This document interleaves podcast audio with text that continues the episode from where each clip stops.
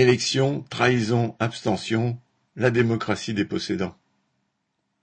Les médias prévoient un record d'abstention aux élections législatives du 12 juin, surtout dans l'électorat populaire, et de se demander, avec tous les professionnels de la politique institutionnelle, comment redonner aux plus pauvres l'envie d'aller voter.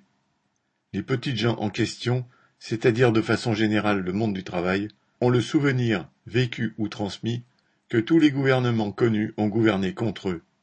C'est cette expérience, maintes fois répétée et chèrement payée, qui explique leur abstention massive. Alors peut-il exister un gouvernement réellement au service des travailleurs, qui ne les trahisse pas, que ceux-ci soient à même de contrôler? Ils devraient être de leur côté dans tous les aspects de la vie sociale. Pour garantir les salaires et pensions, pour assurer des embauches massives, pour garantir des services publics utiles, des conditions de travail dignes, une retraite décente à soixante ans au plus, au lieu d'une vie d'exploitation au profit des grandes fortunes méprisant la collectivité. Un tel gouvernement ne pourrait être issu que du peuple travailleur lui-même, à l'inverse des gouvernements actuels qui sont l'émanation de l'étroite couche qui détient les moyens de production. Une telle situation n'est pas utopique, elle a déjà existé dans la longue histoire de la lutte de la classe ouvrière.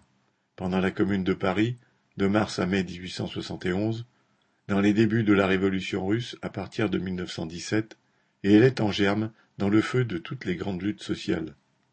Les représentants des travailleurs, organisés, mobilisés et armés, disposent de ce fait d'un pouvoir effectif, tout en devant rendre des comptes aussi souvent que nécessaire et en étant révocables à tout moment.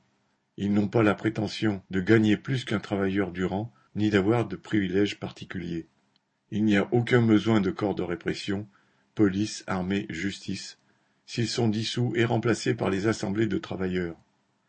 L'État lui-même n'a pas à être séparé de la population et au-dessus d'elle, et toutes ses fonctions peuvent devenir électives, contrôlées et soumises à révocation. Si le droit et la justice sont déterminés par la conscience commune de la classe travailleuse, et non plus par le poids des grandes fortunes, désormais expropriées et placées sous le contrôle de la collectivité, les humbles et les opprimés peuvent réellement exercer le pouvoir. Alors, et alors seulement, on pourra réellement parler de démocratie, d'un système de représentation politique aussi honnête que le système actuel est faisandé. Paul Gallois